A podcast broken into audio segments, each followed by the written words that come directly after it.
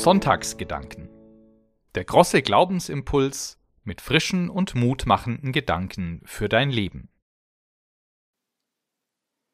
Jetzt sind wir also in der Fastenzeit.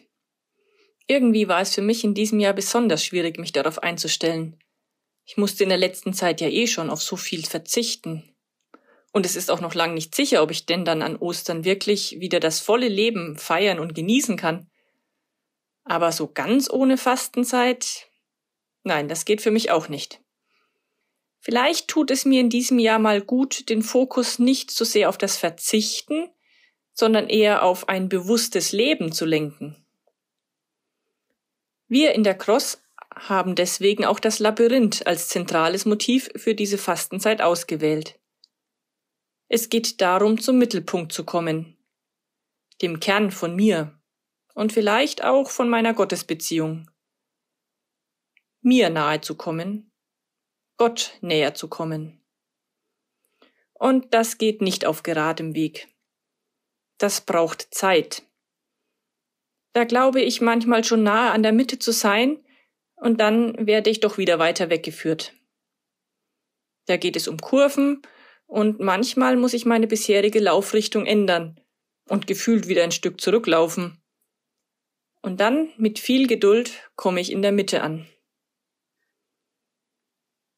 Ich kann mich im Labyrinth und in der Fastenzeit auf das konzentrieren, was mich so ausmacht. Auf das, was ich auf meinem Lebensweg schon alles erlebt, geschafft oder auch durchlitten habe. Ich kann mich auch auf das konzentrieren, was gerade im Moment aktuell wichtig ist. Und wenn ich dann bei mir im Innersten angekommen bin, kann ich mich stärken lassen. Stärken lassen von der Kraft, die schon in mir ist die Gott in mich gelegt hat. Und so gestärkt und vielleicht mit neuem Blickwinkel kann ich hinaustreten in den Alltag. Auch Jesus tritt erstmal einen Schritt zurück, bevor er in der Öffentlichkeit auftritt und seine Botschaft verkündet. Er dreht eine extra Runde zur Selbstbesinnung. 40 Tage Wüste. Das ist die Vorbereitung Jesu auf seinen öffentlichen Auftritt.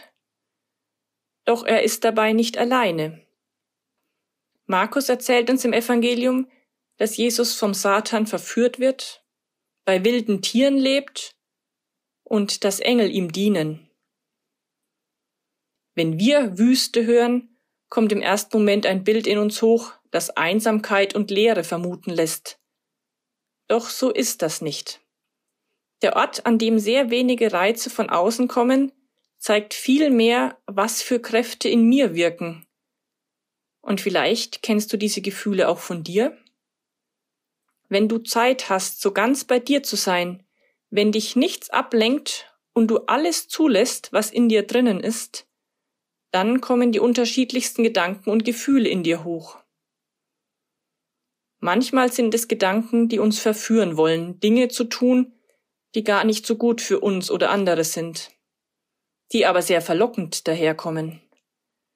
Vielleicht, weil sie bequem sind oder vielleicht, weil es gefühlt alle so machen. Daneben gibt es aber auch die Gefühle, die wie wilde Tiere sind, die sich nicht zähmen lassen, die wir schlecht einschätzen können und die wir manchmal gar nicht mehr in den Griff bekommen. Gefühle, die sich nicht abschütteln lassen, mit denen wir lernen müssen zu leben. Und dann sind da noch Gedanken und Gefühle in uns, die uns gut tun, die unserem Wohlbefinden dienen und die uns die Nähe zu Gott spüren lassen. Gedanken und Gefühle, die uns Kraft und Zuversicht schenken. All das ist in mir drin und vielleicht ergibt sich ja jetzt gerade in der Fastenzeit die Möglichkeit, all das ein wenig mehr zu sortieren, genauer hinzuschauen.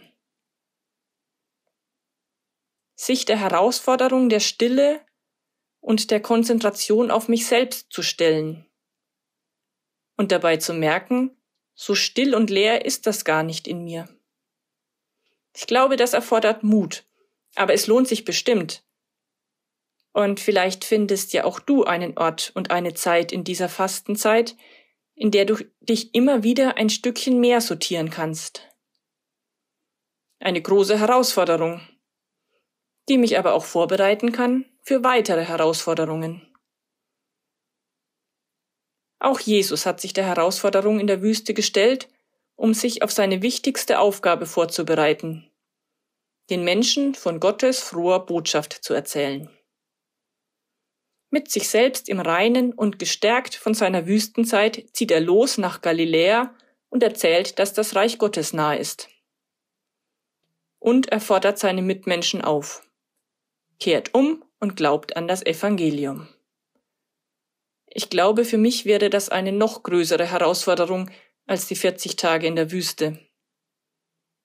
Ich habe kein Problem damit, anderen von Gott und seiner frohen Botschaft zu erzählen, doch ehrlich gesagt mache ich das meist in einem Rahmen, in dem ich auch weiß, dass mein Gegenüber das auch hören will oder zumindest eine gewisse Offenheit mit sich bringt. Bei Jesus ist das nicht so. Er stellt sich allen Menschen. Er erzählt und ermahnt alle. Er ruft zum Umdenken auf und gibt die frohe Botschaft weiter. Egal vor welcher Herausforderung du gerade oder in nächster Zeit stehst, egal ob es dir schwerer fällt, mit dir alleine klarzukommen oder vor anderen deine Überzeugungen zu vertreten, egal ob du am Anfang oder schon fast am Ende einer Aufgabe stehst, du stehst und gehst da nicht alleine. Ich bin überzeugt, dass Jesus alle unsere Wege mit uns geht und dass er mich in jeder Situation verstehen kann da er selbst von den unterschiedlichsten Herausforderungen stand und alle irgendwie gemeistert hat. Und manchmal steht er auch neben mir und sagt, kehr um und glaube.